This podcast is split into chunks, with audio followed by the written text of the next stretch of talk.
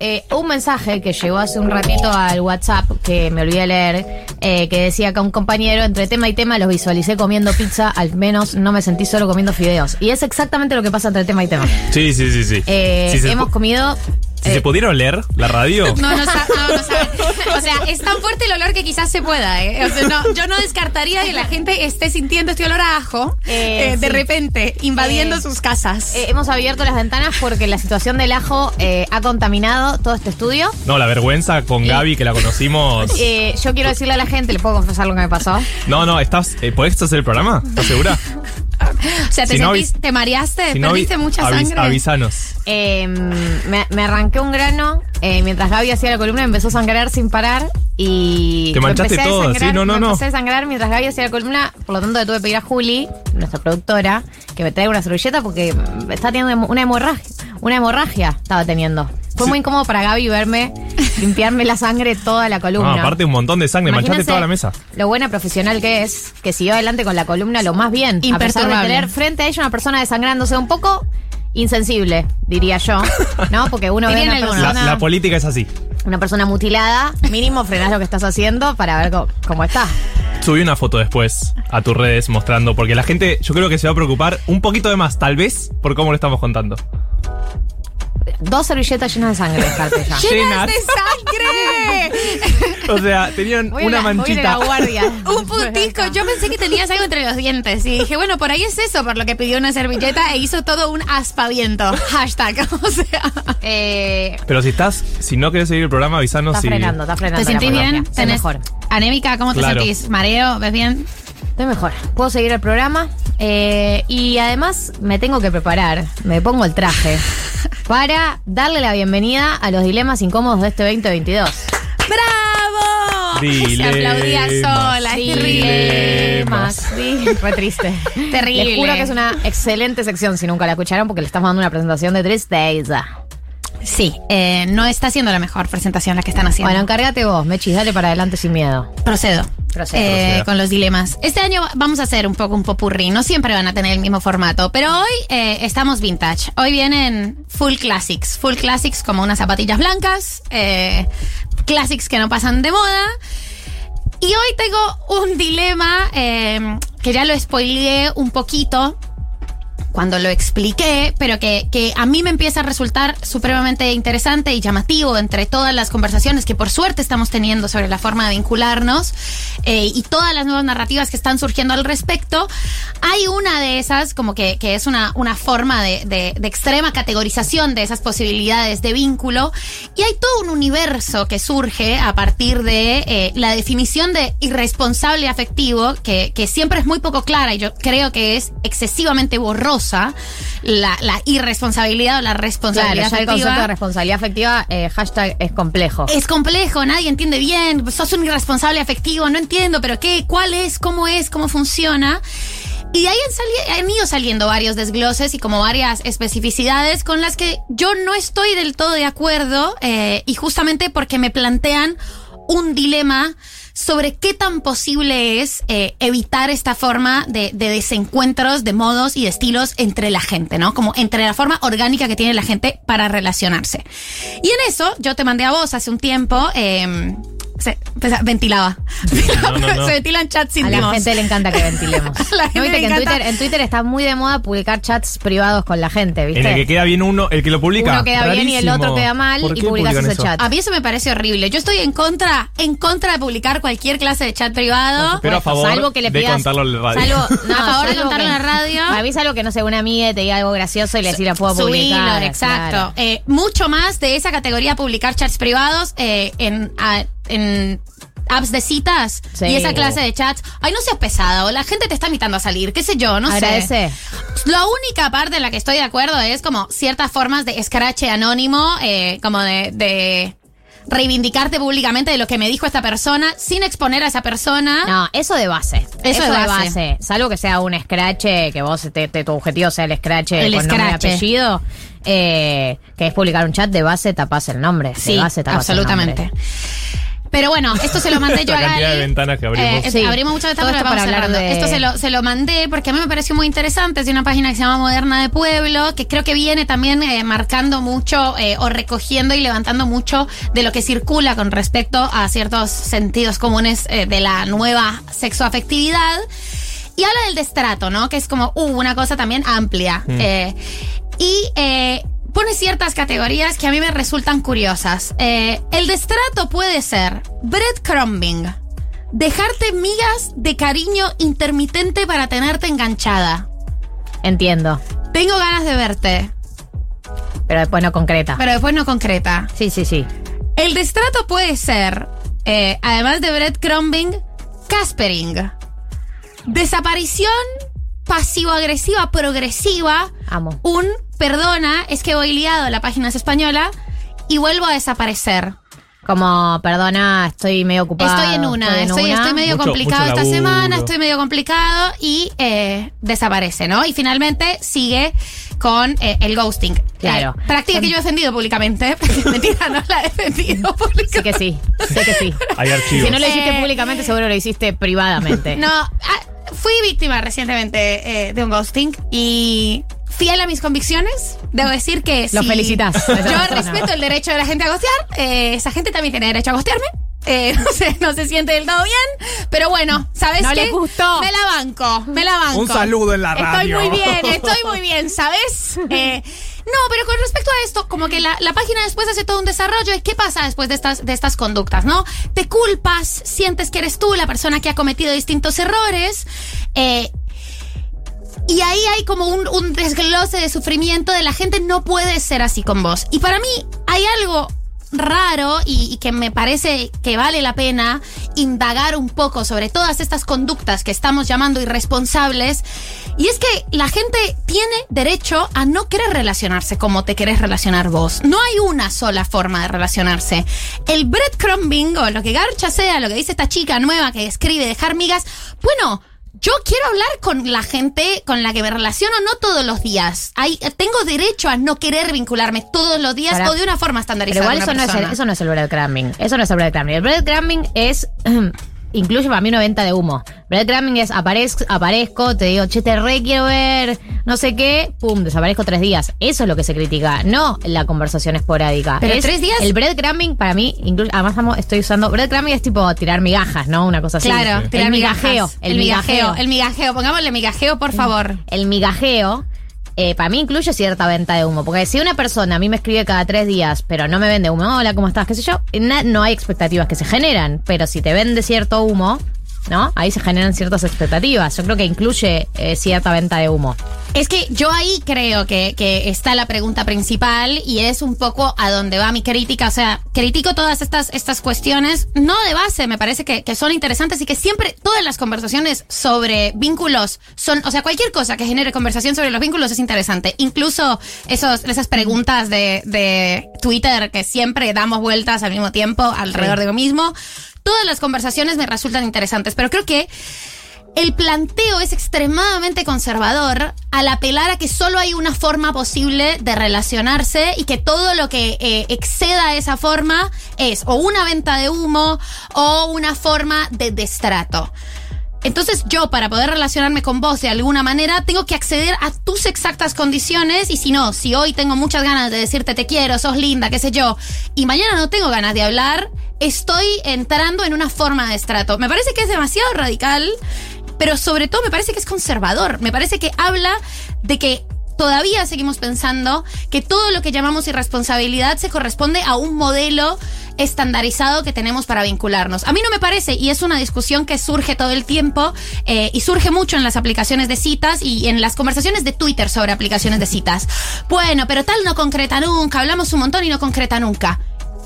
Bueno, puede querer no concretar, puede querer no verse con vos. Pero que no te venda humo entonces, porque la gente que no concreta, no es que te dice, mi interés es el, es el chat, La- te dice, veámonos, cuando nos vemos, veámonos.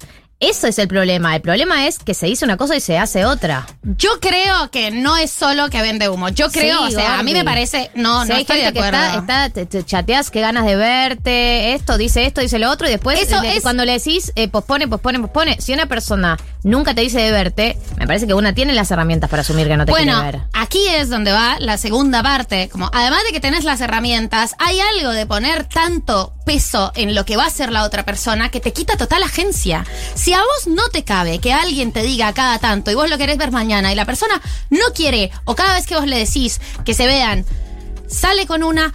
Bueno, decirle que no y ya hay una sensación de esta persona hace todo esto y yo solo me siento culpable que me parece que termina desagenciando un toque. Nosotras no solo tenemos agencia para plantear lo que queremos, sino también para plantear el disgusto sobre algunas prácticas. Eh, voy a tener que dis- disentir de Yo nuevo. sabía que ibas a disentir Sí, conmigo. Lo supe desde que te lo mandé. Sí. Eh, porque mm, uno cuando se vincula sentimentalmente, no importa si es eh, una instancia eh, de comienzos, intermedia, eh, hay una vulnerabilidad. Siempre hay una vulnerabilidad ahí. Entonces, por ejemplo, para hasta que una se da cuenta que hay una persona del otro lado que no le interesa salir con vos, hay un montón de instancias previas, porque esa persona por ahí te dice que sí, que te quiere ver, qué sé yo. Entonces yo creo que el problema es que hasta que una llega a esa instancia que vos decís, la que decís, si no te cabe, decís que no, pero no está tan claro al principio, porque esa persona no lo deja claro al principio. Eh, vende, te dice, te quiero ver, me gustaría verte, que linda sos, esto, esto, esto, y una, después de una larga agonía de intentar verse con esa persona, llega a la conclusión, después de un tiempo, de, ok, evidentemente no me quiere ver, pero lo que una eh, le gustaría haber evitado es tener que estar toda esa, todo, todo ese tiempo eh, especulando con la esperanza de que eso suceda, para después de dos meses darse cuenta que nunca va a suceder. Eh, entonces yo siento que esa capacidad de agencia a la que vos hablás, eh, muchas veces no es que no la tenemos porque somos, esto, depositamos todo en el otro, sino porque vincularse desde un punto sexoafectivo implica una vulnerabilidad que no tiene que ver solo con el- amor, sino también con la autoestima, con sentirse deseado, con sentirse bello, con sentirse con un montón de cosas que te pone en un lugar re vulnerable. Sí, pero que yo no es tan creo que- fácil ahí decir, bueno, listo, chau. No, esa vulnerabilidad no la vas a salvar eh, a partir de pensar que las relaciones sean más estériles. No creo, y aquí es una de mis hipótesis, como retomando un poco eh, lo que hablamos en su momento con Vircano. No creo que haya una forma específica de hacer que esa vulnerabilidad cese. Eh, incluso, ya está, te viste con alguien y no le gustaste a esa persona, eso no es agradable en ninguno de los escenarios. No es agradable ni que te diga no me gustaste, en mi caso, pero hay gente a la que eso le resulta más cómodo que un lento fade out. Y para mí, todas estas... eh, políticas o todas estas formas de categorización que terminan siendo un poco morales, porque entonces la persona que dice, che, yo no le quiero decir a esta persona que no me gustó, voy a preferir eh, hacer un lento fade out porque para mí es un poco mejor, para, eh, porque es lo que a mí me gustaría, termina siendo una mala persona o teniendo una mala manera, con algo que finalmente es choto, pero es algo que implica vincularse y es, uno, sentirse vulnerable, como decís vos, y dos, que eso tenga un, un- una decidida cuota de cierto resquemor y de, desencuentro. Y a mí eso no me parece que pueda salvarse ni que pueda subsanarse absolutamente con, mira, eh, solo quiero chatear con vos o eh, solo nos vamos a ver una vez y después no, porque tampoco me parece que la gente lo tenga tan claro, porque tampoco me parece que tengas que tenerlo tan claro. No creo que sea necesario que cuando alguien entra a vincularse tenga que tener 100% claro lo que quiere y creo que pensar que eso es posible genera una expectativa súper extraña sobre los vínculos que termina generando muchísima más frustración. No todos tenemos tan claro lo que queremos cuando nos vinculamos con alguien. Estoy de acuerdo, pero lo que se pide es que eh, nadie dice que va a desaparecer esa vulnerabilidad, pero si uno es consciente que del otro lado hay vulnerabilidad, lo que se pide es ciertos cuidados con respecto a saber que del otro lado hay una vulnerabilidad. Y eso no significa que la persona te diga no me gustas. Nadie está pidiendo eso. Nadie dentro del mundo de la responsabilidad afectiva pide, o algunas personas lo pedirán, pero no me parece que sea el pedido mayoritario de que digan no, no me gustas en vez del fade out. A veces simplemente, che, ¿estás para salir? No, no estoy para salir. En fin, no es tan complicado, digo, decir que, que no. Eh, cuando Me no que vos lo estás simplificando un montón No, no en estoy ¿está para salir? No, ahora no, pero tampoco la gente está tan clara no. sobre su Pero- deseo. Pero, no, ahora no, porque oh, no, esta semana no estoy. Es tan complicado decir eso. Nadie está diciendo que no sea, pero el problema que están describiendo no es ese tampoco. No, ¿cuál es? Es un fading away eh, de sus de sus palabras, de las palabras de moderna de pueblo. Eh, no, yo creo que, que no, digo, nadie, me parece que nadie está pidiendo que se, mm, digamos, se categoricen y se pueda predecir todo vínculo afectivo, creo que esa no es la salida. Lo que se pide es, yo cierto que bajo la premisa de yo no sé bien qué es lo que quiero, estoy viendo, muchas veces se pone por encima el deseo propio, la individualidad y el uno mismo. Y eh, lo que se pide es saber que, que a veces se tenga un poco en cuenta la otra persona también, porque la, la lógica de, bueno, yo no sabía qué era lo que quería, también trae mucho daño muchas veces y no puede ser justificación para todo. Por supuesto que no. Marto, podés Sí. eh, no, a mí lo que intervenir. me pasa es que tampoco creo que sepamos qué cree la otra persona muchas veces. Como que hay algo de ese momento de conocerse con el otro que real, eh, la mayoría de las veces no termina de conocer al otro en estas circunstancias. Como que es una persona que ves un par de veces o varias veces, pero nunca llegas a conocerlo.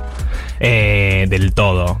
No sé si alguna vez llegas a conocer, pero se entiende lo que voy, ¿no? Como tampoco sabes qué es lo que quiere el otro. Entonces terminás poniendo en una situación de no solo no sé muy bien qué quiero yo, pero menos sé qué querés vos. Entonces terminás piloteando la situación como podés. Y ese como poder pensar que el otro te está cagando o es una mala persona, partir de eso me parece un poco... Pero eso también es asumir que uno asume que cada vez que alguien no quiere salir con uno o no concreta, todos asumimos que son malas personas. Son casos recontra específicos de personas que hacen cosas recontra marcadas. Digo, a mí un montón de gente que me fadeó out o me gosteó que no pienso que es persona de mierda. Pero hay gente que sí, porque hizo algo de manera sistemática en donde evidenciaba cierto interés, cierta, cierta constancia con un- una idea, invitarme a salir, y después no concretar varias veces sostiene el tiempo donde se dan las condiciones. No es que uno cada vez que alguien no quiere lo que vos querés o cada vez que alguien te gostea o cada vez que alguien te fade out, uno cancela a esa persona. No, yo me claro parece que que, hay, de cierta, primera mano- hay cierta tiranía en algunas personas. De primera mano va que no es, eh, no se cancela a nadie. A mí incluso con el uso de, de la categoría.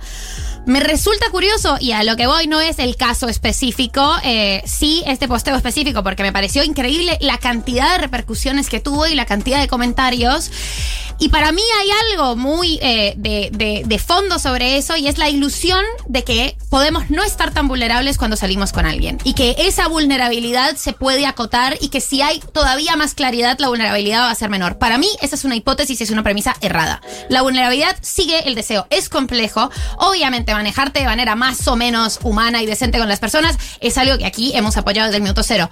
Pero ya lo hemos visto, la manera que yo tengo para manejarme de manera decente es muy distinta a la tuya o a la de Marto, porque lo que yo considero que a mí me hace daño son cosas diferentes.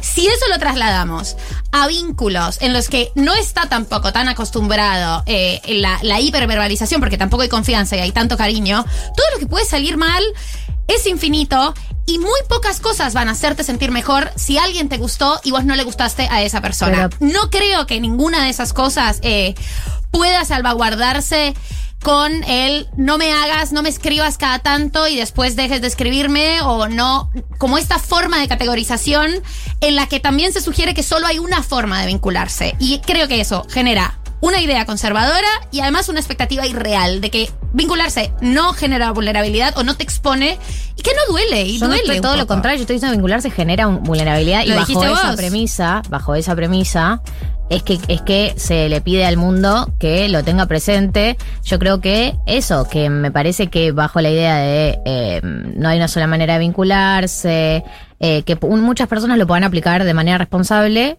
Eh, es como lo mismo que pasa con el poliamor. Es un marco teórico que muchos lo aplicarán de, manera responsable y muchos otros no. Entonces, bajo esa premisa de hay muchas maneras de vincularse, yo no sabía lo que quería, algunos será verdad y muchos otros se apoyan en eso para aplicar la tiranía de las emociones, que tiene que ver con mi deseo por encima del- de todo, mi deseo por encima del, del resto, mi deseo por encima de todo lo que pasa a mi alrededor. Era lo que yo quería. Sorry. Era lo que yo quería y me guié por mi deseo. Bueno, yo pienso que además de tu deseo hay un montón de otras cosas que entran en juego a la hora de vincularnos. Y también quiero hacer una aclaración que es, me parece que no estamos hablando de una primera cita, una segunda cita. Estamos hablando de porque nadie hace un drama porque saliste una vez y te gostearon o porque saliste. Digo, me parece que estamos hablando de cuando hay cierta regularidad, cuando hay, hay, hay eh, sobre qué armar ciertas expectativas.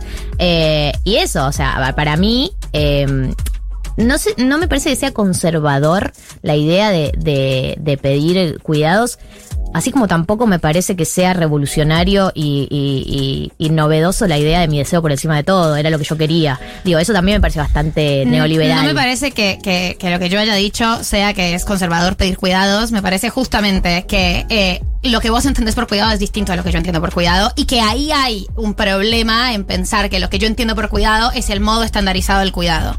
Eh, y que eso, si esta clase de explicaciones tan livianas sugieren que es que una persona tenga la clase de vínculo que querés vos o que sea un vínculo constante o que sea un vínculo con la periodicidad que vos esperás, es conservador.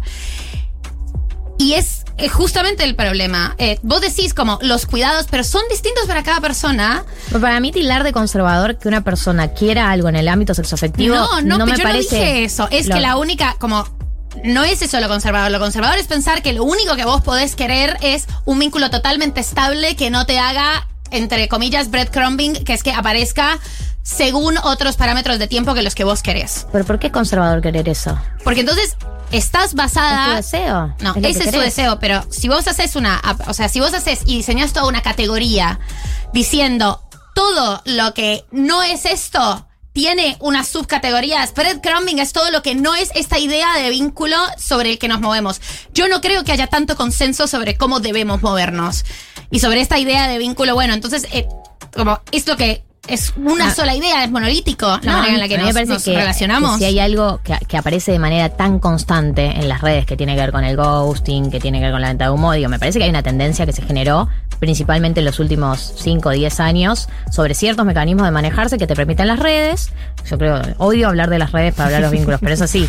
Eh, yo creo que hay claramente una tendencia porque es algo que escucho en mis amigas, que escucho en la radio, que escucho en los mensajes de WhatsApp, se genera siempre la misma dinámica de manera repetitiva y cuando hay una tendencia que se está generando y cuando aparecen esos términos, yo también estoy de acuerdo, esos términos de alguna manera, eh, esos términos de alguna manera, yo estoy de acuerdo con que categorizar no ayuda a, a- a pensar como la- los grises en esto, estoy de acuerdo, breadcrumbing por ahí no aporta a, a decirlo, pero digo... Migajeo, migajeo. Migajeo.